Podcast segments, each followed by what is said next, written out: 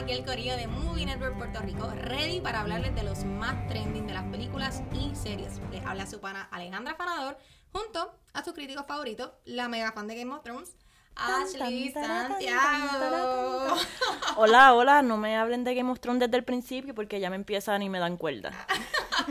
y nuestro mayor crítico en todos los sentidos, Gil Rivera. Eh, ¿cómo están? ¿Se encuentran bien? Todo bien, todo bien. ¿Y ustedes? No sé si eso de crítico es más crítico, pero estamos en esa. Pues, pues hay, hay- hay- un mérito hay que darte, muchachos. Pero nada, este, no sé si se han dado cuenta, pero ya vi cosas de Halloween en las tiendas, sin, sin tan siquiera dando prisa de despedir el verano.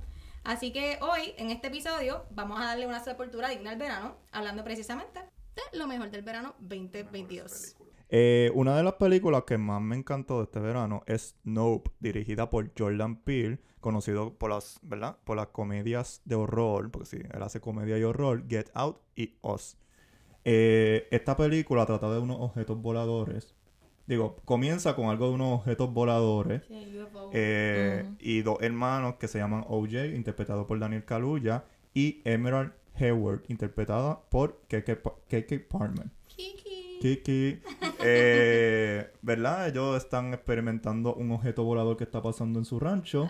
Me llega a pasar eso, yo me muero. Eh, y pues no les cuento más nada porque si no la han visto eh, sería spoiler, pero es una película que me recuerda mucho a este feeling de jazz, ¿verdad? De cómo te persigue a un melón tiburón, pero en esta ocasión pues te persigue una nave alienígena. Eso está brutal, eso es que ni lo podías ver, es como que tú no sabías ni en qué momento ni en qué lugar, es como que yo- tan pronto yo me hubiese percibido algo así, yo me hubiese ido al más allá de ahí, o sea, Literal. no existe, mano. Quédate ahí, hagan lo que ustedes quieran, chequeamos, bye. Bueno, ahora mismito cuando yo veo así el reflejo de las nubes pasando encima de mí, yo digo, nope. Cuando vean, Ahora, esto real, esto tiene que ser real. cuando vean la película se van a acordar de cada nube que vean en, en el cielo. Eso no es un spoiler, eso es más... Y lo de más los carritos, que tú ves. Era ah, inflable. inflable. lo inflable. Los veo yo, mm. Pero es una película que yo es una de mis películas favoritas de este año. Apenas no se ha acabado, pero eh, la he visto dos veces. Verdad que está muy. Y, ah, pero dos veces eso es poquito, pero yo rara vez yo veo una película dos veces en el cine. Eh, y tengo muchas películas favoritas que yo quisiera volver a ver otra vez en el cine, pero la única que yo este año he visto dos veces, ay, te Batman. Pero la única que yo he visto dos veces en el cine ha sido Nope. La vi una en cine regular y otra en IMAX. Eh, ahora mismo está disponible en digital, en Ah, cualquier servicio digital disponible. Eh, les recomiendo que vayan al cine, primero porque es más barato.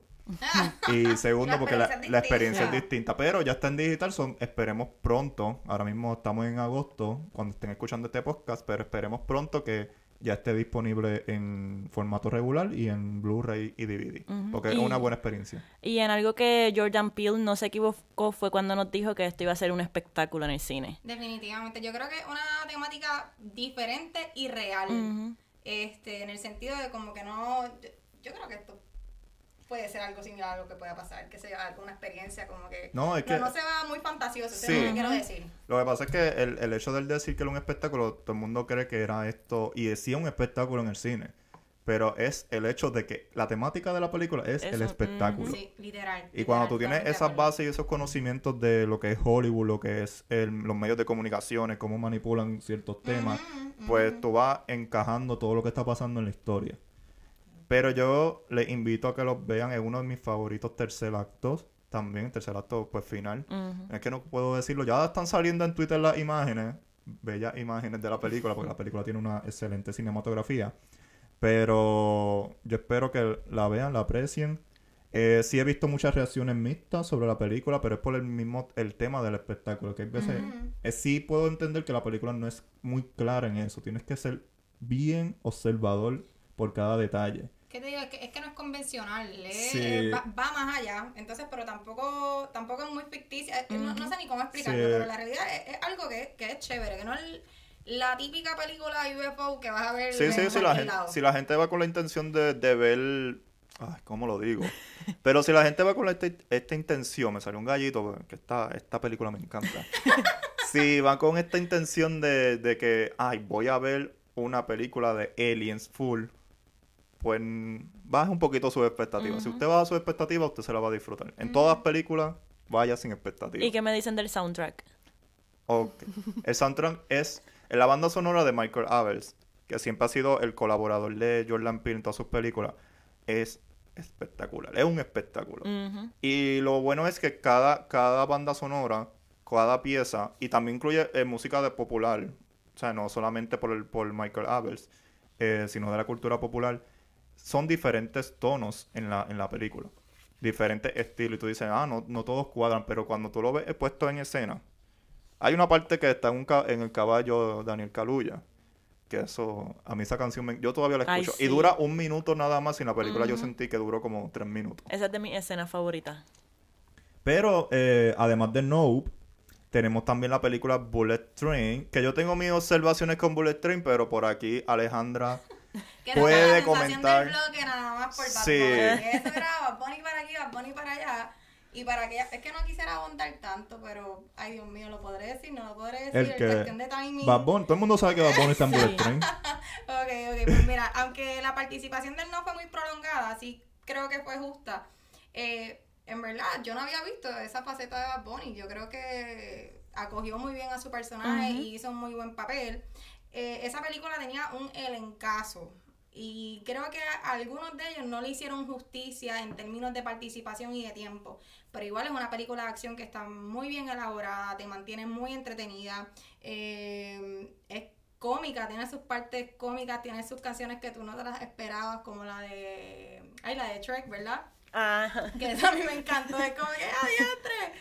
Estuvo muy, muy buena. Y la participación de Brad Pitt, como con este asesino que no tiene suerte, pero sin embargo sí la tiene, No, Brad Pitt estuvo... estuvo otro Es. Brad Pitt, Brad Pitt es muy bueno en comedia. Ujú. A mí me gustó. Y rara vez uno como que se acuerda de él en estos aspectos de comedia. Ajá, Y verlo como que prácticamente tener todo el protagonismo. literal, literal. Porque eh, ah, vamos a dar un poquito de detalle de la sinopsis. El personaje de, de Brad Pitt, que lo apodan Ladybug, eso es lo más que me encanta. Como lo apodan, como lo apodan a los personajes.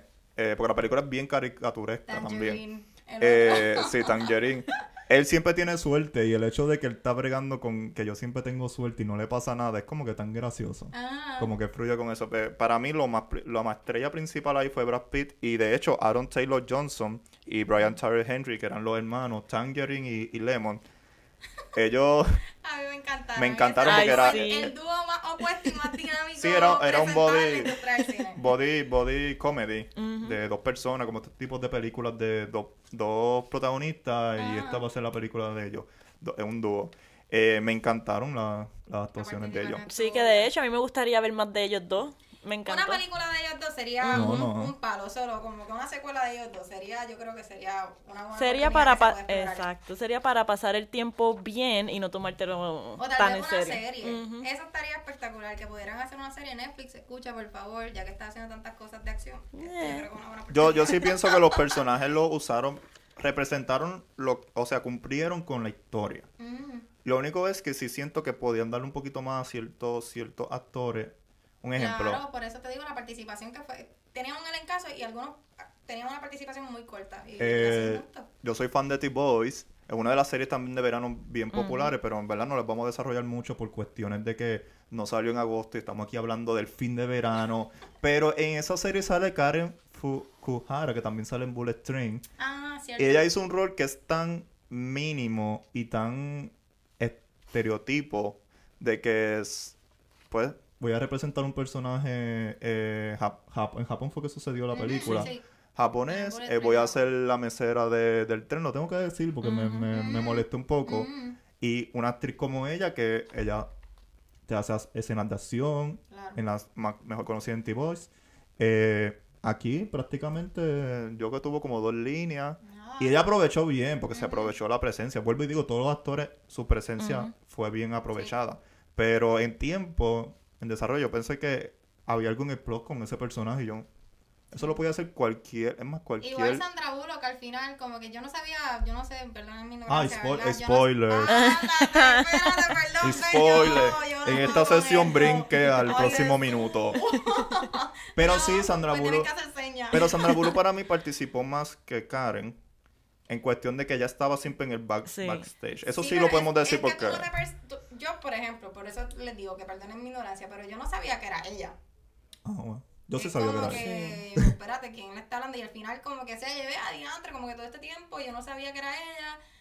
Y lo único que tuvo fue muy poco al final presencialmente hablando y es como que... diablo, Pero tú viste me el. ¿tú habías visto el trailer antes o no? No, yo, Ah, yo pues eso te intento de beneficia. ver a las películas Sí, sin, sin ver el trailer. Yo Así voy sin yo hago. expectativa de nada. Ujú. Simplemente dime el género para yo más o menos preparar mi corazón. en el sentido si tengo que, si tengo que prevenir algún susto o lo que sea. Y fuimos que es tarde. Yo con los trailers no soy muy, muy fan. Pero yo sí, el Sí, problema que yo tuve mucho con la película era esto de, no de los personajes, sí, sino que de momento tú puedes, yo no me llevaba nada, al- yo sentí que el final como que, ok, como que no, es disfrutar el, el, el viaje. Sí, literal, literalmente, literalmente. Y yo por fin- principio a fin. Sí. Pues yo estaba emocionado porque salía Logan Lerman, que va tiempo que no lo veía, pero yo, tremendo en caso. pero cuando yo vi el trailer yo dije, ay, Logan Lerman no va a tener mucha participación, el trailer ya yo sabía lo que iba a pasar, lamentablemente pues lo vi. Ajá. Eh, pero no pensé tampoco que lo iban. Prácticamente lo Lerman en una parte era el cuerpo y lo tiraron así. y fue bien funny. Ay, Por eso digo que la, encantó pre- eso. la presencia de cada persona, de cada actor y actriz funciona. Porque ellos aprovechan ese momento. Ah, me Ah. van a usar como un cuerpo así tirado. No lo pueden ver, pero tirado así eh, eh, sin vida. Y nada, úsame y ya. Es como que. Ahí es un mega spoiler, pero no estoy diciendo mucho. No, no fuiste como yo, so tranquilo. ¿algún, co- algún comentario de Bullet Train? O tú dices, ay, no me gustó, voy a pasar para la No, próxima a mí me película. gustó. La otra. Me la disfruté bastante, es como mencioné anteriormente, es para no tomarte nada en serio, simplemente disfrutar. Me. Me estuve riendo por cada estupidez que salía, yo, ok, Es que ok. es como... ¿Y eh, Benito, qué sí. tal? Ah, Me gustó, me Ay. gustó. Fue, yo siento que lo poco que salió fue bastante memorable. Sí, literal. Es como que hizo su función. Yo pensaba que él iba a estar más en la trama porque lo, lo único, ¿verdad? Aunque no vi el trailer, sí el mercadeo Sí, total. fue era la bien fuerte. él, O sea, Ujú. Brad Pitt estaba en segundo plano y en tercer plano el, el resto del elenco. Pero era Bad Bunny, pues yo pensaba que Bad Bunny iba a estar de principio a fin, que iba a ser qué sé yo, pero Sí, soy- nada, el tiempo que estuvo sí. fue justo, fue necesario y fue agradable. Sí. Yo sí siento que la historia de él sí tiene mucho peso. Potencial, Sí, claro, todo, todas las historias de cada personaje tiene peso en, en la trama. Eh, y yo esperaba menos de él. So, Bueno, pues, Para mí fue fan, mucho lo que- no Ok, sé, de verdad, yo estaba esperando, wow. Pero nada, en otros temas, también hablando de, de otra sensación del verano, por decirlo de alguna manera. que no fue- salió en el cine. no Me hubiera encantado que cine, estuviera en el pero- cine. Fue- Yo creo que eso hubiese sido un palo. Fue Prey. Fue Prey, que salió directamente en Hulu. Y para aquellos que no saben de qué trata, pues no, está hablando de la historia del origen de Predator en el mundo de la nación comanche hace 300 años. Entonces nos cuenta de esta guerrera que se llama Naru y ella está luchando para proteger a su tribu contra uno de los primeros depredadores altamente evolucionados que aterrizaron en la Tierra. Yo veo eso, yo me muero, ¿Qué, mamá. qué? Eh, Hago un hoyo y olvídate que no me encuentro en los fríos. pero yo, eh, yo, o sea, yo no soy fan de la, de la serie, de la franquicia de Predator. Antes de yo ver esta, esta película, yo la vi. juzguen, por favor, no No, no. Yo vi esta película como hace dos semanas antes que estrenara en Hulu. Me, me la enviaron de prensa. Y yo dije, pues tengo que hacer mi asignación. Por lo menos tengo que ver la primera de Predator que sale Arnold Schwarzenegger. ¿Lo dije bien? Yes. Entonces, eh, la vi. Y yo dije, ah, me me gustó la primera. Traté de ver la segunda y no pude. En verdad, no, no la pasé. Fue too much. Es too much, no. Y yo sé que las últimas son medias malitas, según la crítica. Eh, pero esta, cuando la vi, que es la precuela, me sorprendió mucho porque me hizo sentir lo mismo que transmitía la primera, pero también trayendo algo nuevo. Que es como que te voy a, eh, a, a darle el este Predator. Que Predator es como eh, una criatura alienígena que viene a cazar. Su misión es cazar. Qué De, fuerte. yo o sea, depredador. Tiene esta idea de los depredadores. Ajá, o sea, sí, eh, eh, el conejito se come la, la matita, la serpiente se come el conejo. Ajá. Ese concepto. Pero lo que más me gustó fue que desarrollaron un personaje que es interpretado por Amber Mid Thunder, que se llama Naru, y lo fueran Ah, desarrollando, sí, poco a poco, de que ella quiere ser una guerrera en su tribu. y ser aceptada y eh, Sí, como no, que el no. estróbolo ese que, que ella pasa para que la dejen ser fue Una tribu que está chévere. prácticamente, y va a sonar polémico, porque esto, esto, sonó, esto fue polémico de la película, que una tribu que mayormente son hombres y la mujer pues se deja a un Claro, lado a cuestiones... habla sobre el machismo full Sí, y Full. ella quiere, quiere ser una guerrera. Ella quiere demostrar que es una guerrera. Y hasta la mamá lo opacaba. Sí. Eso era una cosa bien fuerte. Y no guerrera sería la mejor palabra, sino cazadora. Ah, exactamente. Y eso fue lo más que me gustó porque también juega con este, esta idea de que el Predator viene a cazar, pero ella también viene a cazar. Ujú. Porque ella quiere ser una cazadora. esa buena línea, me Sí. gusta esa línea de pensamiento. Y de verdad me sorprendió, dura una hora y media, 35, es bien, es Sí, una bien, hora y media. o sea, está bien estructurada, eh, tiene una intro del personaje, tiene un desarrollo entre medio y al final tiene un desenlace bien, bien construido. Y me gusta porque además de Amber Mid Thunder, que hizo de Nauru, que también dejó un- hizo un buen papel, el director aquí se elevó más. Porque yo vi, me acuerdo que vi, su primera película fue Ten Cloverfield Lane. Y lo mismo, yo sentí que estaba bien estructurada. eh, fue una sorpresa. Pero entonces yo la comparo con este y digo, ¿cuál de las dos mejor? Yo no, son temáticas diferentes, pero las dos sí tienen algo en particular, sí tienen que ver con aliens. Ok. Y es como que él Ujú. trata de cambiar este, este, le da un giro diferente a esa temática. Y de verdad, se elevó más en esta, en esta película de Prey. Ujú. Por si acaso pueden buscar la reseña de Prey y Bullet Train en Movie Network Puerto Rico. Yes, tienen que Para que- para que estén al día con Sí. todo y eventualmente también ahí damos las recomendaciones, eh, lo que se va a estrenar en todas las plataformas, así que estén pendientes a nuestra So, si no han visto Prey, yo les recomiendo, está en Hulu, ha sido un hit en Hulu, ¿verdad? Y Hulu, lo sigo repitiendo, Hulu está contento por este hit, porque es la verdad. Eh, pero imagínate si hubiera estado en el cine, yo creo que hubiera hecho Sí. bastante bien, porque agosto fue un mes flojo en el Yo cine. creo que hubiese hecho bueno Sí. ahí. Y prácticamente salió con Bullet Train, que fue las dos los dos los dos temas de conversación ese fin de semana. Y Prey hizo más conversación. Sí. Maybe por eso también es bueno que esté en stream. Que Bullet Train no hizo los números que se supone No, en términos de venta, que eso fue extraño. Yo pensé que er- genuinamente iba a sobrepasar nada más por el, por el tema de Bad Bunny, ¿entiendes? sí, pero, entonces no ahí es que nos jaló tanto. tú te pones a pensar si en verdad hicieron un buen mercadeo. Porque ni, ni yo creo que ni con Brad Pitt estaban vendiendo la película. Y también quisieron poner el, el, el personaje este de allá de Japón. No sé cuál es el, el, el fluffy, blanquito, rosita. Ah, el Ah. muñequito. El muñequito. Sí. A mí me encantó, pero yo hubiera querido ver más del muñequito. Eh, Pues no sé, ese muñequito para mí me quedaba como que, ok, no sé. Pero nada, este verano no ha sido solamente de película, también hemos tenido buenos comienzos con distintas series como House of Dragon, She-Hulk, Sandman. Eh, vamos a estar detallando un poquito de eso y vamos a empezar con, con la que sabe, con. Ashley. The House of the Dragon. Voy a empezar. Voy a empezar con un comentario que leí en nuestras redes sociales de Facebook que me sentí totalmente identificada. Decía así, me siento como quien vuelve con una ex que te destruyó, porque promete cambiar. Y lamento, Pero, es, pero, pero- es algo Pero intenso. dame un poco de contexto de por qué, Del por qué. ese Ay, comentario. Diosito, es que ese comentario, mira, al principio yo no tenía esperanzas para nada de Es esta por el serie. final, ¿verdad? De- sí, por el final de, de Game, of Thrones. Es como que nos están desarrollando tan bien y tan excelente esta serie y de repente no las quieren quitar y nos las tumban de la nada y no, no, le faltaba. Y pues no tenía expectativas de esta serie. Simplemente que pues, a ver qué Diosito nos va a mandar. Pero fue horrible cuando em- faltaba solamente una semana para el estreno. Ay, ahí fue que me dio. Sí, porque Ay. nadie, nadie, Ajá. de hecho nadie estaba, nadie estaba como que motivado con esta serie. Exacto, y de repente cuando faltaba yo- una semana era como que, ay Dios, ¿qué voy a ver? ¿Qué es esto? Y me sentía emocionada. Tengo una pancarta de House of... de los Targaryens, ya, ya, me volvieron a meter ahí, eso es tóxico, pero me encanta. A mí no me juzguen, yo no vi Game of Thrones.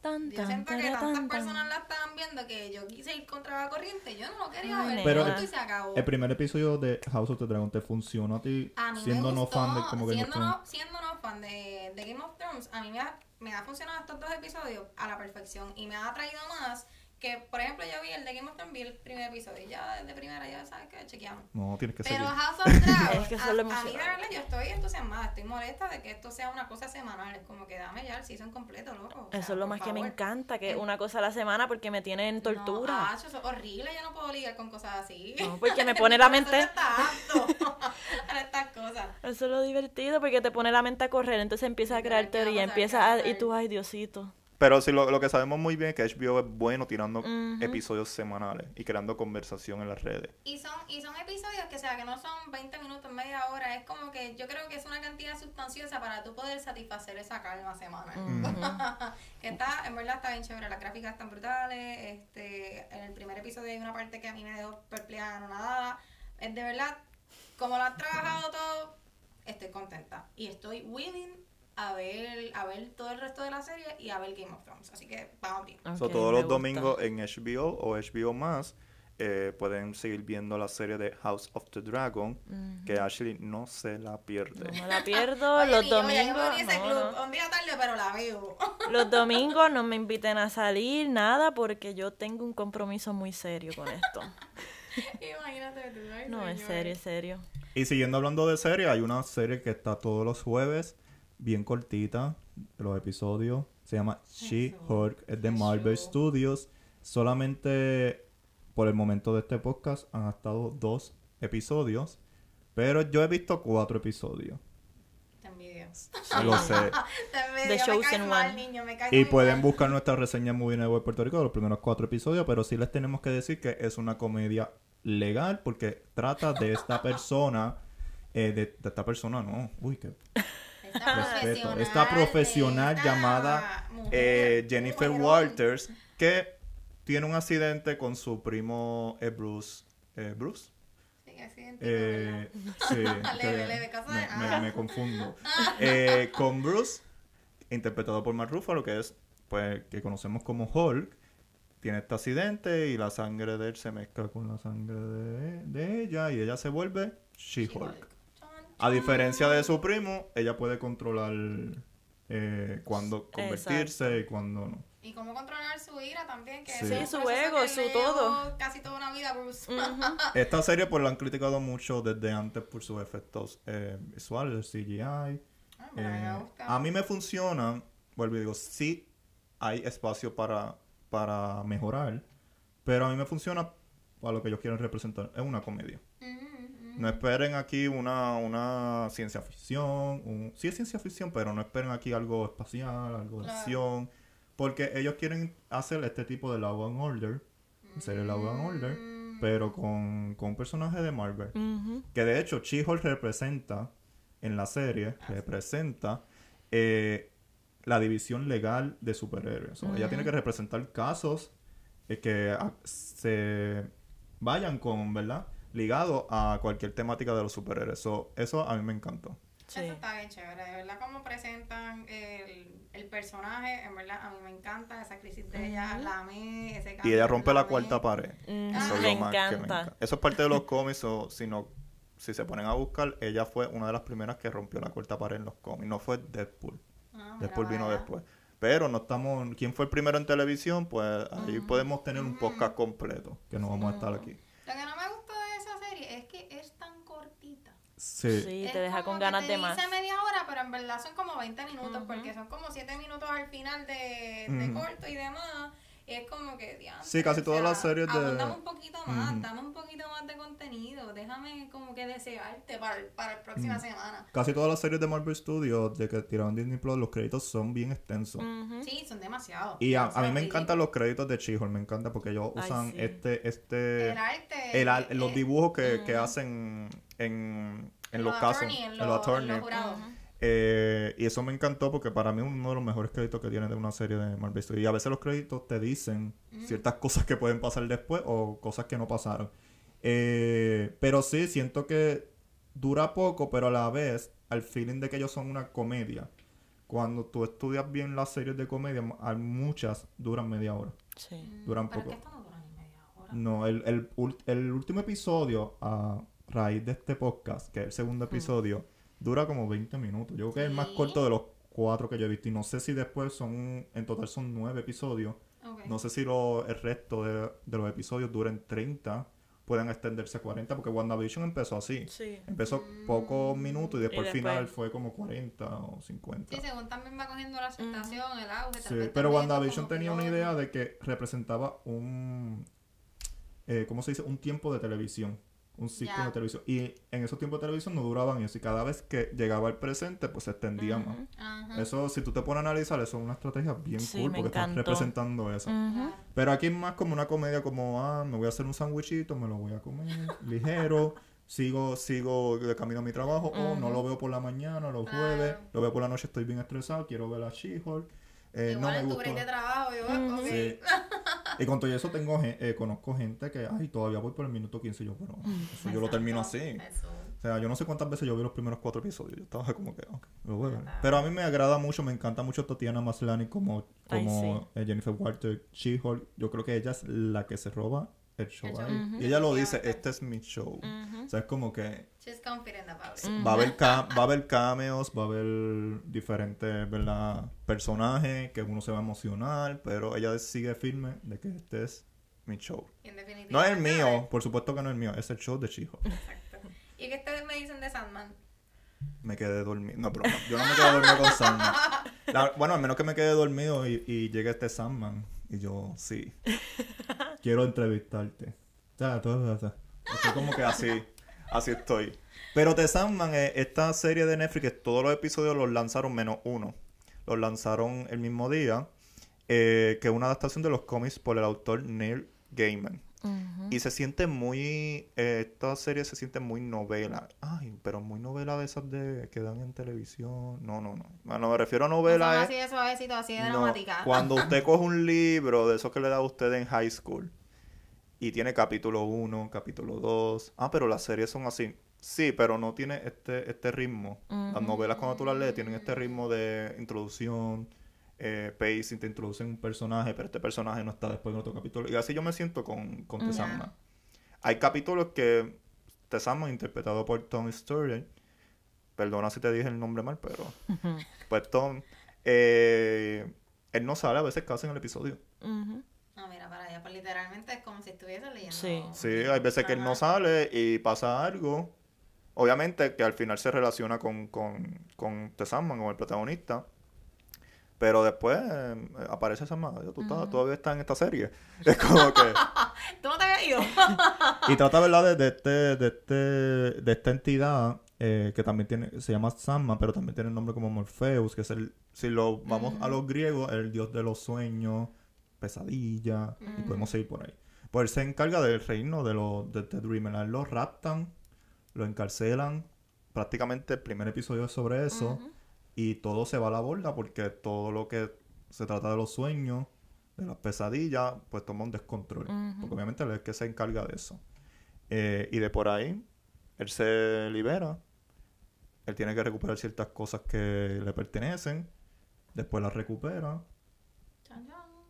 Después pasan otras cosas. ¿Sabes? Y por ahí sigue. Y por ahí sigue. Que si lo digo.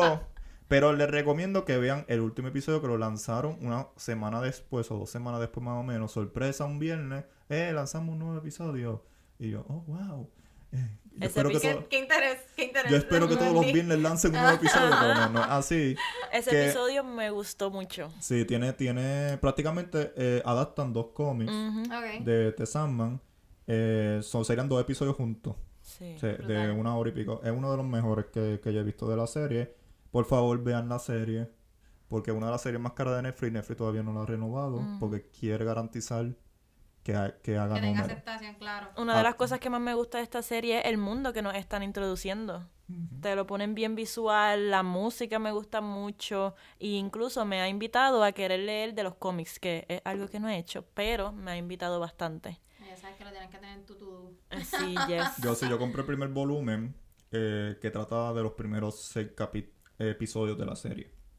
Y les recomiendo. eh, obviamente una adaptación, hay cosas que cambian, pero les recomiendo que lo lean porque tienen el mismo feeling. O sea, ellos adaptaron bien este feeling de novela. De hecho, es que Neil Gaiman es un, un novelista, un escritor de, de novelas, libros. So, él siempre tiene ese, ese ritmo. Y se lo recomiendo mucho. Pero en otros temas, ya que se está acabando el verano, No, definitivamente. Hay más, obviamente hay más series, más películas de este verano, pero pues no queremos hablar más de Thor, ya Thor tenemos un podcast Mm, o pueden buscarlo en nuestro en, en nuestra lista de podcasts. Pero vamos a hablar de otros temas, qué películas salen ahora en otoño, cuáles estamos esperando más, cuáles ya hemos visto pero no podemos hablar todavía, porque vimos Barbarian, yes. por lo menos Ashley y yo, pero no podemos hablar nada de la no película. para nada, pero wow. Pero es una ¿La recomendaría? Sí, A vos cerrado. Sí, es bastante interesante, me gustó. no, eh, la recomendamos. Ujú. pero no La mucho. recomendó, exacto. la- Pero esta película es dirigida por. Sale en septiembre 8 en los cines. Es dirigida por Zach Krager. Es un comediante. Maybe, yo nunca lo había escuchado. Eh, pero el caso incluye a Georgina Campbell, Bill Skarsgård y Justin Long. Que Justin Long salía en muchas películas de comedia y me sorprendió volverlo a ver en, en- y muchas películas de horror en una nueva producción. Y trata de, de que esta muchacha llega a un Airbnb eh, para quedarse ahí porque tiene una entrevista de trabajo y en el Airbnb ya estaba ocupado por otra persona que se llama sí se llama que es interpretado por Bill Skarsgård y pues de ahí pasan ciertas cosas que no puedo decirlas Sí, se- Porque estaría la, la quitando trama eso. evoluciona Sí. a través de ser Y vaya que evoluciona. pero si- mi short reaction que está en Twitter eso sí lo puedo decir si usted cree que esto es una película convencional de horror no lo es Ah, pues So, mira. Yo les invito que, que tengan la oportunidad de verla. Ya la otra semana esperemos tirar nuestra reseña. Estar más libre para hablar. Ujú. Den ese release. Pero eh, me tomó por sorpresa porque en verdad la... Yo no la había visto en la lista al principio del año. De momento, ay, mira, The Barbarian. Digo, Barbarian. Y yo así, oh. Una de las cosas que más me gustó era que me mantenía en suspenso bastante tiempo. Y eso es algo difícil de hacerme. Y me gustó. me Pero no gustó. podemos Yo decir mucho. estoy ahí a agarrar la silla, entonces. Sí puedo decir que el director estuvo en la conferencia de prensa y el director dice que él no lo hizo con la intención de que de una crítica social, que lo hizo para que la gente se divirtiera. Pero yo no sé. entonces- ¿Cómo tú te diviertes con una película de eso? Oye, cuando la veía a Sí. ver. Eso es suyo, o sea, como de aquí al hospital. Pero, eh, ¿verdad? Ya que no podemos hablar mucho de Barbarian, ¿hay alguna otra película que ustedes están esperando en este otoño? Bueno, bueno, bueno, bueno. Una de las que yo, por ejemplo, espero es la de Woman King, que sale Viola Davis. Eh, yo amo la actuación de Viola, es a otro nivel. Y, el y la trama que presenta esta película, que de hecho sale en septiembre 15, es una súper empoderante, se puede decir. Como que empodera a la mujer. en- es una, una trama que es poco usual, porque usualmente cuando uno piensa en guerreros, cuando uno piensa en se remonta en, es- en esto de, de la guerra en, en tiempos pasados, uno siempre piensa en los hombres y no y, y en esta película le dan la- el estrellato completo a guerreras mujeres. Y eso es algo súper extra mega inusual.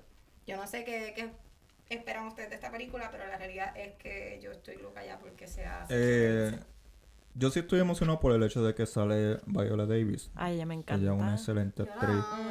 Eh, también sale John Boyega, que él Ujú. salía, ¿verdad? Salió en la última trilogía de Star Wars y me alegra verlo en diferentes eh, otras propuestas que no sea, ¿verdad? Star Wars, porque creo que es un buen, buen actor también.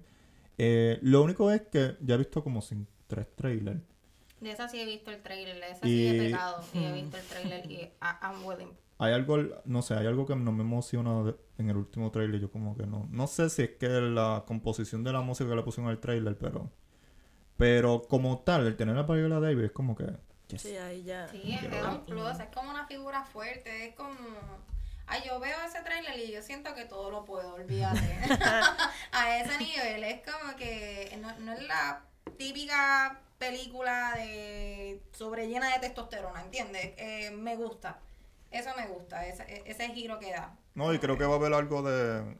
No sé, porque en verdad no hemos visto la película, pero creo que va a haber algo de esta idea de, de colonizaje, de que vienen unas personas a la Es que tribu. ha- habla de Exacto. eso, sí, precisamente. y yo, yo espero mucho de, de esto, pero yo sé que Viola Davis se va a comer el. Sí, el- sí, ya sí. ve, Sí. así, ay Dios mío, sí, I love it. Pero alguien que está esperando que estrene una película, que lleva tiempo esperando que estrene la película, es Diane Johnson con Black Adams. Ujú. Eh, sabemos que hay una situación en Warner Brothers Discovery Hmm. que solamente van a tratar de, de promocionar dos películas este año. Wow. De lo que le queda del año, ¿verdad? Porque ya hemos visto Elvis y hemos visto otras películas de ellos al principio. Eh, que va a ser Black Adams y Don't Worry Darling con Florence Pugh y Harry Styles. Pero Don't Worry Darling tiene otro revolú más que si estamos Sí. aquí vamos a estar horas también. Pero Black Adams, pues, eh, una película de eh, DC Comics, eh, trata de, de un prisionero después de cinco, de casi 5.000 años, que sería Black Adam, interpretado por Dan Johnson, que es un antihéroe de la antigua ciudad de Kahndaq, que desata en los tiempos modernos. Y sus tácticas brutales y su forma de justicia atraen la atención de la Sociedad de la Justicia de América. Es un grupo que también se compone de Percy Brosnan, el actor Percy Brosnan, que, ¿verdad? Va a ser un papel de... que de hecho no me acuerdo el nombre de él. Pero... Yo creo que esta es una película que, que puedo ver, pero que no anhelo ver. ¿Entiendes? Sí. Porque siento que a Dwayne Johnson ya me lo quieren meter por ojo de canaria. Es como que ya, loco, en verdad, quiero darte Yo lo que siento que son las mismas. eh, cada, cada vez que tuve una película de Dan Johnson, es como que. Él, él- una película de Dan Johnson, Sí, no una que Él, película. él es un mismo personaje en cada película, punto Sí. y se acabó. Pero a mí el último trailer de esta película me llamó, me llamó la atención, me gustó mucho. Estoy tratando de acordarme el, no- el personaje de Percy Brosnan. Ya mismo me acuerdo. Pero me gustó mucho el trailer. Yo dije, ah, yo creo que va a estar fun. O sea, va a estar divertido. Pero no sé si es lo que Dan Johnson está esperando que nosotros. Esperemos ver. Ajá, Exacto. exacto. precisamente. Por eso te digo que yo creo que es algo que sí podemos ver, pero que no nos entusiasma a otro nivel, como que. Pues, Do- si voy- Doctor si Fate. Doctor Fate, el que va a interpretar eh, Percy Brosnan, que prácticamente como si fuera Doctor Strange. No estoy diciendo que es igual en historia, pero el aspecto como si fuera Ujú. Doctor Sí, Strange. similar. Tiene simi- similitud. Eh, y ajá, Doctor. Strange, extraño, Doctor Fate. Bueno, esto no es una película, pero una serie que sí estoy anhelando es la de Andor. Y esa estrena el 21 de septiembre en Disney Plus con tres episodios. Y yo tampoco veo trailers, pero esta de repente apareció, Apareció en mi cara. Exacto, apareció en mi cara y yo pues qué pena, no le puedo dar pausa. Y como que me cautivó bastante y me tiene también un poquito ahí deseándola. Y wow, de verdad que, de verdad que la espero. Y estas son cinco años antes de los, aconte- ah, los acontecimientos de Rogue One. Y vamos a ver qué nos trae. Y dicen que no tiene que ver mucho con Star Wars, pero es Star Wars y eso me gusta bastante. Igual el jueves primero de septiembre también sale la serie de Lord of the Rings, The. Ring of Power. Yo creo que eso va a estar en streaming en Amazon Prime. Yo creo que esa sí va a ser un tema de conversación Sí. bastante grande. O sea, yo creo que aquí hay una comunidad sumamente grande que anhela este, esta serie. Yo creo que tienen muchas expectativas. Vamos a ver si genuinamente pues cumplen con ella. Y va a haber un puertorriqueño en esa serie, se llama. Ismael Córdoba. Ah, bueno, con más razón. Eh, so, yo a ustedes le doy la oportunidad. No la hemos visto tampoco, pero estaremos ese jueves. Los primeros dos episodios estrenan jueves a las 9 de la noche en Amazon Prime Video. Después los próximos, el semanal, van a ser viernes a la medianoche. Por lo menos a la medianoche, no tenemos que esperar a las 3 de la mañana como, Exacto. Ah, eso está brutal, como tendremos mano. que hacer Pero- con Andor, ujú. She-Hulk, casi todas las de Disney estrenan a las Lo 3 malo de es la que yo me voy con burbujita y eso es lo malo. Ah, no, yo también estoy contigo. Suenan las gallinas y chequeamos. ¿Qué qué? Ismael Cruz Córdoba, eh, eh, Cruz Córdoba es el apellido completo. Bueno. Eh, y hablando de Andor y Lord of the Ring, va a haber una semana en septiembre, octubre, más o menos esos dos meses, que vamos a tener un episodio nuevo de cada una de las series que hemos mencionado. Ay, qué nervios. Y me refiero, empezamos con House of the Dragon domingo, Tan, Así tan, fue. taratán, vamos con Andor miércoles, vamos con She-Hulk jueves y terminamos Lord of the Ring viernes. Toda la semana. Pa, pa, pa, So, pa. Vamos a ver cómo esto se mueve esa semana porque, digo, no es que todos los días tenemos contenido nuevo. Ujú. Maybe menos Pero los igual lunes. va a ser Pero, una semana movida. pero va a ser una semana movida porque estamos hablando de series que son parte de franquicias populares. Estamos hablando Marvel, Star Wars, Game of Thrones y Lord of the Rings. Y eso yo, yo me lo voy a disfrutar porque yo diga, Claro. qué bueno, esta es mi semana. De, Como que- de Ay, ocio. sí. Semana de ocio. Vamos a popcorn en mano. Pero pienso con una curiosidad de que va tiempo que yo no veía como que tantas series Ujú. chocando a la vez. Ay, pero me Eh, gusta. Y eso es muy bueno. Pues nada, gente, esto lo dejamos por el día de hoy. Recuerda seguirnos en nuestras plataformas como Movie Network Puerto Rico para que estés al día con lo que sucede en la industria del cine y series. Así que nada, vayan pensando también en su película favorita de horror porque se aproxima Movie Network Best Horror Film of All Times. Así que vayan pensando para que puedan estar nominando y compraron su disfraz.